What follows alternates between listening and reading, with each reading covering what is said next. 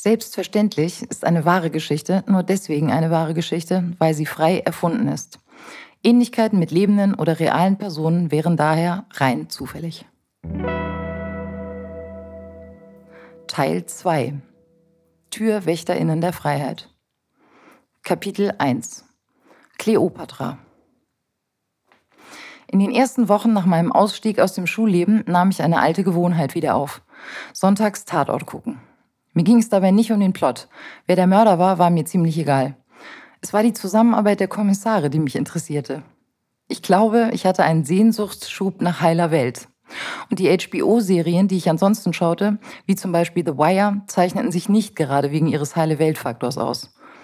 Ich flitzte auf dem Sofa, aß ungesunde Sachen und hatte ein seltsam wohliges Gefühl dabei, den Münchner Tatortkommissaren Leitmeier und Bartitsch beim Ermitteln zuzusehen. So sollte eine berufliche Zusammenarbeit doch eigentlich aussehen, fand ich. Leider hatte ich selbst jetzt einen anderen Weg eingeschlagen. Publikationen, Lehrveranstaltungen und Homeoffice. Vor meinem inneren Auge sah ich mich alleine mit meinem Laptop im ICE, alleine in irgendwelchen Ibis-Hotelzimmern, alleine abends am Hoteltresen mit einem Buch und einem Glas Rotwein, alleine zu Hause vor meinem Computer. Von Leitmeier und Bartitsch weit entfernt. Mein Steuerberater konnte meine leicht melancholische Stimmung nicht nachvollziehen. Jetzt mal ganz ehrlich, du schmeißt eine Lebenszeitverbeamtung hin und hast dann gleich eine so solide Basis für eine Selbstständigkeit. Das ist doch der Hammer. Hut ab. Ich finde wirklich, dass du dich jetzt auch mal ein bisschen freuen könntest. Ja, schon. Klar. Ich freute mich ja auch. Aber ich war alleine. Lustigerweise war ich es in Wahrheit nicht. Die guten Geister, die ich rief, nämlich all die Leute, mit denen ich in den letzten Jahren beim Italiener gesessen hatte, standen quasi schon in den Startlöchern. Ich wusste es nur nicht.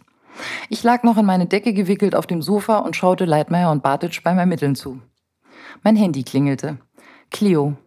Ich freute mich. Hast du Bock auf ein Bier? Ja, logisch, muss man mich nicht zweimal fragen. Runter vom Sofa, raus nach Neukölln, irgendwo am Maybachufer in der Sonne.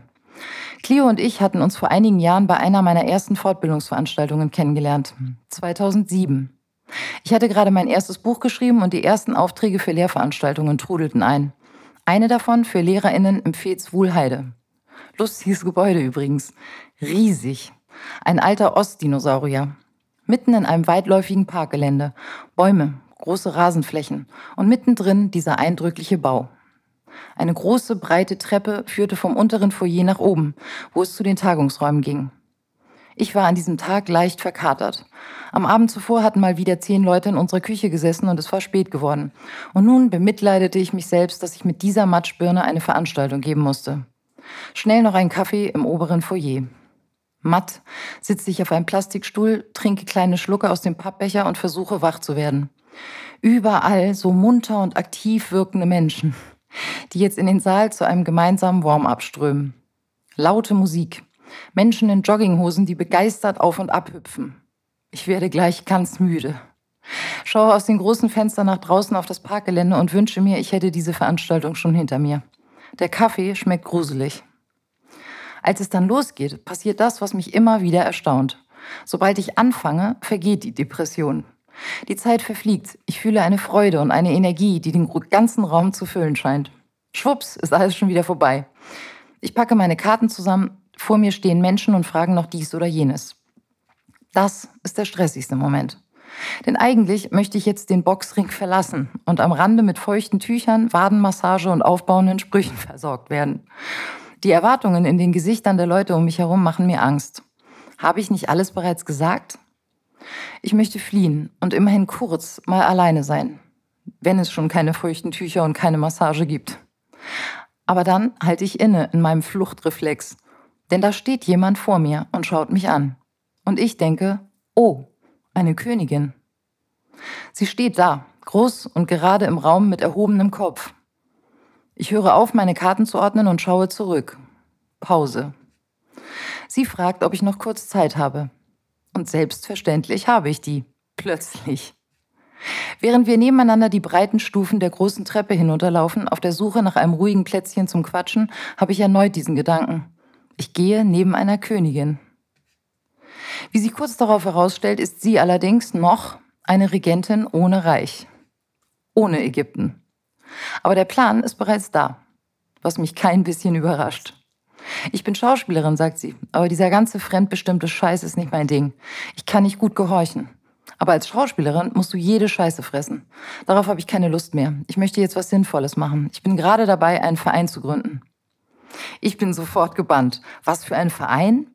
Clio lächelt kurz. Ja, das war jetzt eben inspirierend für mich, deine Veranstaltung. Ich würde gerne dahin gehen, wo du deine ganzen Erfahrungen her hast. Dahin, wo kein Theater angeboten wird, weil die Kinder angeblich zu schwierig sind. Ich feiere es innerlich, dass sie nicht das Wort Brennpunktschule benutzt. Sehr gute Idee, sage ich. Je mehr gute Leute dahin gehen, desto besser. Und wie genau willst du es machen? Cleo berichtet von ihren ersten Telefonaten, von Rückschlägen, von bürokratischen Hürden bei der Gründung eines Vereins, von Lehrerinnen, die sie auslachen. Da wollen sie hin? Das können sie doch gleich vergessen. Und von ihrer wachsenden Überzeugung, dass es aber eben genau das braucht. Eine Kämpferin, denke ich erfreut und weiß, dass der Gründung von Ägypten nichts im Wege steht. Doch das sieht Cleo anders. Es gibt offenbar ein Problem. Das Ding ist, ich bin Schauspielerin, sagt sie, und ich habe keinen Plan, wie genau ich mit den Jugendlichen arbeiten kann. Ich glaube, ich brauche irgendwie ein Konzept, einen inhaltlichen Masterplan oder sowas. Sie grinst und fügt hinzu, naja, und da kommst du jetzt ins Spiel. Ich dachte, vielleicht kannst du mich beraten. Nichts lieber als das, denke ich. Und wir verabreden uns für ein erstes Treffen wenige Tage später. Es ist, ja, tatsächlich an dieser Stelle die passende Formulierung, der Beginn einer wunderbaren Freundschaft. In den kommenden Jahren treffen wir uns regelmäßig. Clio gründet Ägypten, während ich an der Schule an meinem Masterplan weiterfeile und meine Schlachten gegen den Sheriff verliere.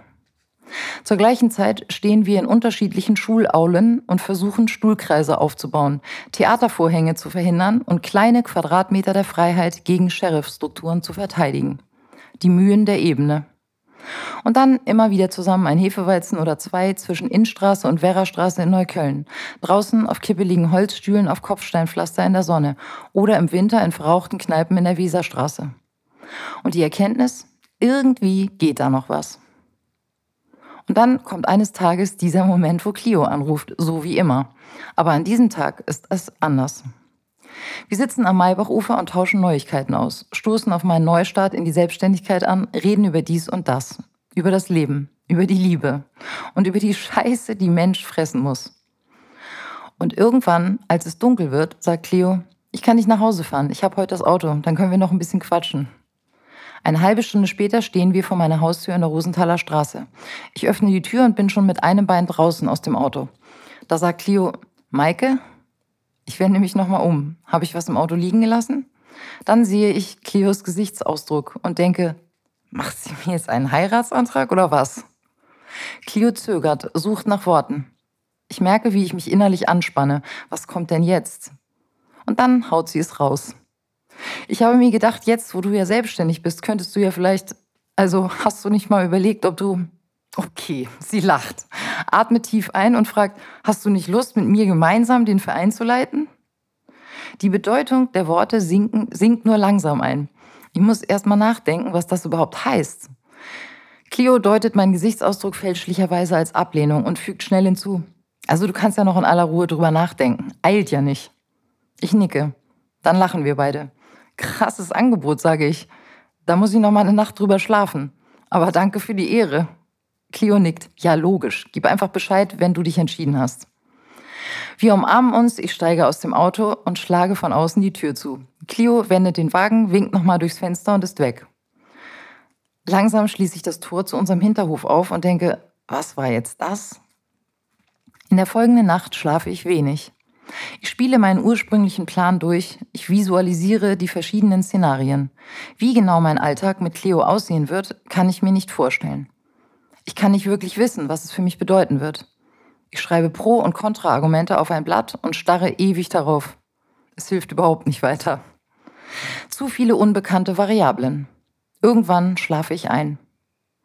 Und irgendetwas in mir entscheidet sich in dieser Nacht gegen meinen ursprünglichen, penibel ausgearbeiteten Plan. Gegen mein Haus, mein Pferd, mein Segelboot. Und für die ungewisse Variante. Ich will Leitmeier und Bartitsch, denke ich beim Aufwachen und sage der Königin von Ägypten zu. Dies ist eine Produktion von ACT e.V. Führe Regie über dein Leben. Verbünde dich jetzt mit uns und leiste einen regelmäßigen finanziellen Beitrag zur Arbeit von ACT e.V damit immer mehr Menschen den Mut haben, selbst TürwächterInnen der Freiheit zu werden. Bei sich, in der Familie, bei der Arbeit, in unserer Gesellschaft. Du findest Informationen dazu auf unserer Seite www.act-berlin.de oder du kannst unsere ACT-Workshops besuchen. Dort findest du MitstreiterInnen, lernst das Mischpultprinzip kennen und unterstützt damit gleichzeitig die gemeinnützige Arbeit von ACT. Und dass Initiativen wie diese in diesen Zeiten weiter Teil unserer Gesellschaft bleiben. Die Links findest du in den Shownotes und unter www.act-berlin.de.